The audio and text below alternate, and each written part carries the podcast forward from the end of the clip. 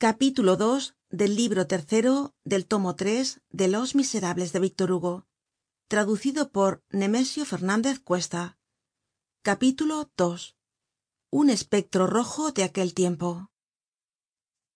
Todo el que hubiera pasado en aquella época por la pequeña aldea de vernon y se hubiera detenido un momento en aquel hermoso puente monumental que será sustituido en breve probablemente por algun feo puente de hierro habria podido observar dirigiendo su vista desde lo alto del parapeto á un hombre de unos cincuenta años con gorra de badana vestido de un pantalon y una especie de casaca de burdo paño gris en la cual llevaba cosida una cosa amarilla que en su tiempo habia sido una cinta roja calzado con almadreñas tostado por el sol de modo que tenia la cara casi negra y el pelo casi blanco con una gran cicatriz que se corria desde la frente hasta la mejilla. Encorvado doblado envejecido antes de tiempo paseándose casi todos los dias con una azadilla y una podadera en la mano por uno de aquellos espacios rodeados de tapias inmediatos al puente que se estienden costeando como una cadena de terrados la orilla izquierda del sena bonitos cercados llenos de flores de los cuales podria decirse si fueran mucho mayores son jardines y si fueran un poco mas pequeños son ramilletes. Todos estos cercados terminan por un lado en el rio y por otro en una casa. El hombre de la casaquilla y las almadreñas vivia en en el mas pequeño de estos cercados y en la mas humilde de todas estas casas. Vivia solo y solitario silenciosa y pobremente con una criada que no era ni jóven ni vieja ni bonita ni fea ni campesina ni cortesana. El cuadrado de tierra que llamaba su jardin tenia fama en el pueblo por la belleza de las flores que cultivaba porque las flores eran toda su ocupacion a fuerza de trabajo de perseverancia de cuidado y de cubos de agua habia conseguido crear despues del creador y habia inventado algunos tulipanes y ciertas dalias que parecian haber sido olvidadas por la naturaleza. Era ingenioso habia descubierto antes que soulange bodin la formacion de montecillos de tierra de brezo para cultivar los raros y preciosos arbustos de américa y de la china. En el verano desde que asomaba el dia estaba en su jardin cavando cortando escardando segando andando por medio de sus flores con cierto aspecto de bondad de tristeza y de dulzura a veces se quedaba pensativo é inmóvil horas enteras escuchando el canto de un pájaro en un árbol ó el ruido de un niño en una casa a veces con los ojos fijos en el estremo de la hojita de una yerba en alguna gota de rocío convertida por los rayos del sol en un rubí. Comia muy frugalmente y bebia mas leche que vino cedia ante un niño y le regañaba su criada. Era tímido hasta parecer arisco salia muy poco y no veia á nadie mas que á los pobres que llamaban á su ventana y al padre mabeuf el cura que era un buen hombre de bastante edad. Sin embargo si algun convecino ó forastero llamaba á su puerta deseando ver sus tulipanes y sus rosas abria sonriéndose. Este era el bandido del loira. El que hubiera leido por aquel tiempo las memorias militares las biografías el monitor y los boletines del gran ejército habria echado de ver un nombre repetido con frecuencia el de jorge pontmercy.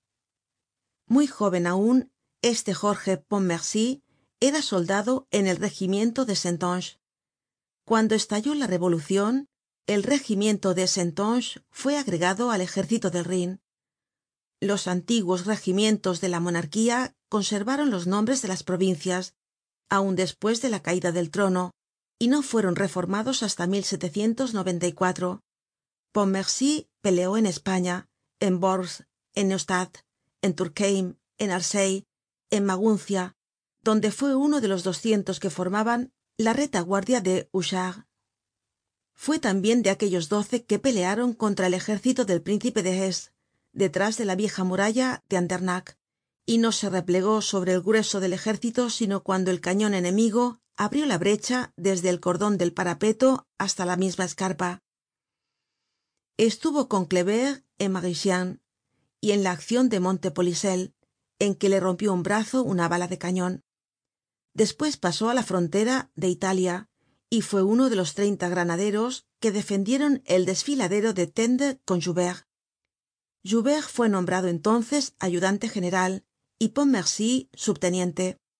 Estuvo pues al lado de berthier en medio de la metralla en aquella jornada de lodi que hizo decir á bonaparte berthier ha sido artillero soldado de caballería y granadero. Vió caer en novi á su antiguo general joubert en el momento en que alzando el sable gritaba adelante embarcóse despues con su compañía para un asunto del servicio en un barquillo que iba de génova á otro puerto de la costa y cayó en una emboscada de siete ú ocho velas inglesas.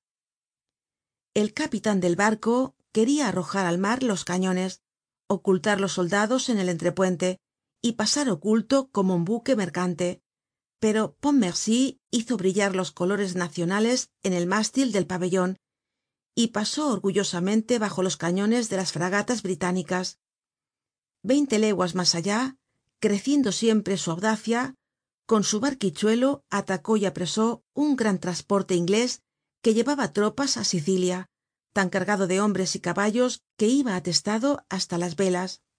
En perteneció á la division malher que se apoderó de gunsburgo contra el archiduque fernando. En ventillen recibió en sus brazos en medio de una lluvia de balas al coronel maupetit herido mortalmente á la cabeza del de dragones y se distinguió en austerlitz en aquella admirable marcha escalonada hecha bajo el fuego enemigo. Cuando la caballería de la guardia imperial rusa destruyó un batallon del cuarto regimiento de línea pontmercy fue de los que le vengaron arrollando á esta tropa. El emperador le concedió la cruz vio sucesivamente caer prisioneros á wurmser en mantua á melas en alejandría á mack en ulm. Formó parte del octavo cuerpo del gran ejército mandado por mortier y conquistador de hamburgo. Despues pasó al regimiento de línea que llevaba antes el nombre de flandes. En eylau estuvo en el cementerio en que el heroico capitan luis hugo tio del autor de este libro sostuvo solo con su compañía compuesta de ochenta y tres hombres durante dos horas todo el empuje del ejército enemigo. Pontmercy fue uno de los tres que salieron vivos de aquel cementerio. Estuvo tambien en friedland.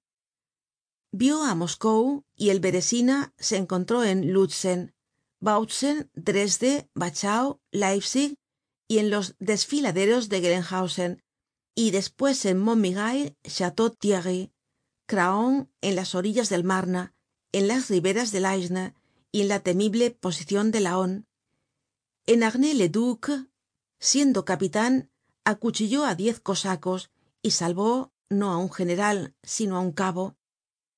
Pontmercy fue acuchillado tambien en esta ocasion y hubo que estraerle veintisiete esquirlas del brazo izquierdo.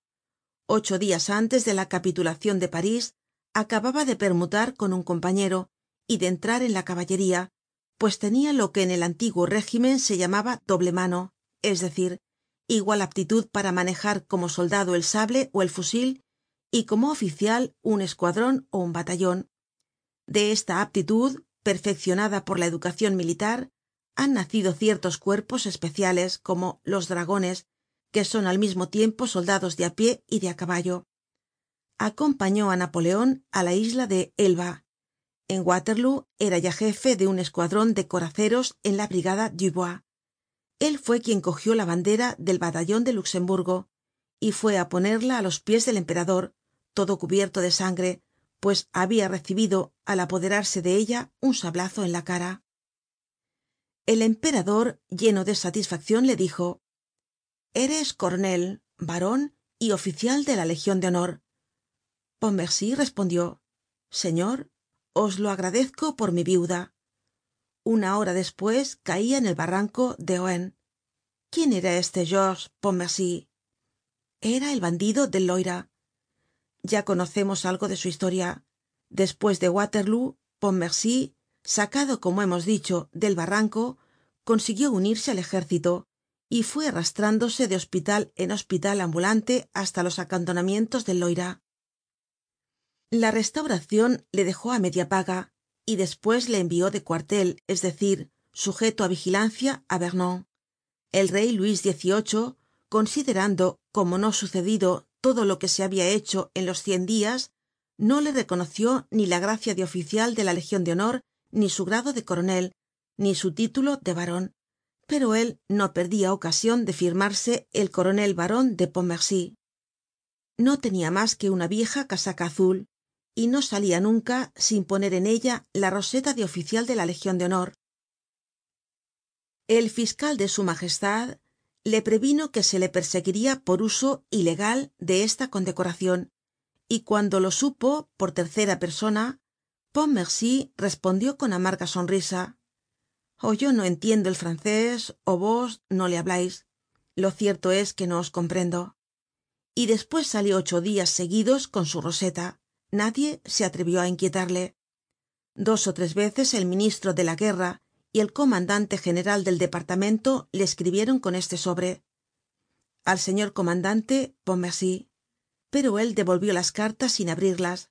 Napoleon por entonces hacia lo mismo en santa elena con las cartas de sir hudson lowe dirigidas al general bonaparte.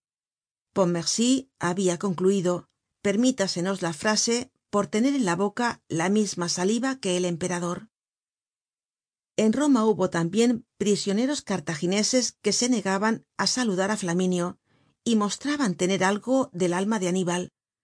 Una mañana encontró al fiscal de su majestad en la calle de vernon y dirigiéndose á él le dijo caballero fiscal me es permitido llevar mi cicatriz en la cara no tenia mas que su mezquina media paga de jefe de escuadron habia alquilado en vernon la casa mas pequeña que encontró y en ella vivia solo como acabamos de decir.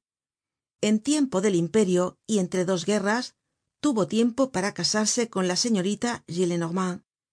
El viejo ciudadano indignado en el fondo consintió suspirando y diciendo las familias mas principales se ven obligadas á hacer lo mismo en murió la señora pontmercy mujer admirable elevada poco comun y digna de su marido dejándole un niño.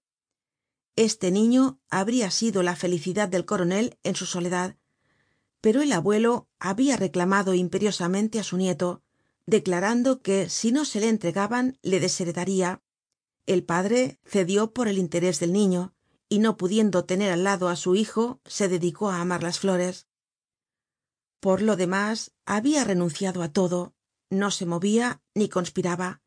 Dividia su pensamiento entre la inocencia de su presente y la grandeza de su pasado. Pasaba el tiempo esperando un clavel ó acordándose de austerlitz. El señor gillenormand no tenia relaciones con su yerno. El coronel era para él un bandido y él era para el coronel un necio. El abuelo no hablaba nunca del coronel sino para hacer alguna alusion burlesca á su baronía. Habian convenido espresamente en que pontmercy no trataria nunca de ver ni hablar á su hijo so pena de ver á este espulsado de la casa y desheredado. Los gillenormand miraban á pontmercy como un apestado. Querian educar al niño á su manera. El coronel obró mal quizá al aceptar estas condiciones pero pasó por ellas creyendo obrar bien y sacrificarse solo á sí mismo la herencia del abuelo gillenormand era poca cosa pero la de la señorita gillenormand mayor era grande porque su madre habia sido muy rica y habiendo ella permanecido soltera el hijo de su hermana era su heredero natural. El niño que se llamaba mario sabia que tenia padre pero nada mas nadie abria la boca para hablarle de él pero la gente con quien le hacia tratar su abuelo con sus cuchicheos sus medias palabras sus guiños de ojos habia llamado la atencion del niño con el tiempo y éste habia concluido por comprender alguna cosa. Y como tomaba naturalmente por una especie de infiltracion y de lenta penetracion las ideas y las opiniones que formaban á su alrededor por decirlo así una atmósfera llegó poco á poco á no pensar en su padre sino lleno de vergüenza y con el corazon oprimido. Mientras mario iba creciendo en esta atmósfera cada dos ó tres meses se escapaba el coronel. Iba furtivamente á parís como un perseguido por la justicia que ha roto sus cadenas y se apostaba en san sulpicio á la hora en que la señorita gillenormand llevaba á mario á misa y allí temblando de que se volviese la tia oculto detrás de un pilar inmóvil sin atreverse apenas á respirar estaba mirando á su hijo. Aquel hombre lleno de cicatrices tenia miedo de una vieja soltera. De aquí habian provenido sus relaciones con el cura vernon señor mabeuf. Este digno sacerdote tenia un hermano mayordomo de fábrica de san sulpicio que habia visto muchas veces á este hombre contemplando á su hijo y habia fijado su atencion en la cicatriz que le cruzaba el carrillo y la gruesa lágrima que pendia de sus ojos. Aquel hombre de aspecto tan varonil que lloraba como una mujer habia chocado al mayordomo. Su rostro le habia impresionado. Un dia que fue á vernon á ver á su hermano se encontró en el puente al coronel pontmercy y conoció en él al hombre de san sulpicio. El mayordomo habló de él al cura y ambos bajo un pretesto cualquiera hicieron una visita al coronel. Visita que trajo detrás de sí otras muchas. El coronel muy reservado al principio concluyó por abrir su corazon y el cura y el mayordomo llegaron á saber toda la historia y cómo pontmercy sacrificaba su felicidad por el porvenir de su hijo. Esto hizo que el cura le mirase con veneracion y ternura y el coronel le cobró afecto. Por lo demás cuando por casualidad se encuentran un anciano sacerdote y un viejo militar si ambos son sinceros y buenos nadie se comprende ni se amalgama mas fácilmente porque en el fondo son una misma cosa. El uno se sacrifica por la patria de aquí abajo y el otro por la patria de allá arriba. No hay mas diferencia. Dos veces al año el primero de enero y el dia de san jorge escribia mario á su padre cartas obligadas que le dictaba su tia y que parecian copiadas de algun formulario esto era lo único que toleraba el señor gillenormand. El padre respondia en cartas muy tiernas que el abuelo se guardaba en el bolsillo sin leerlas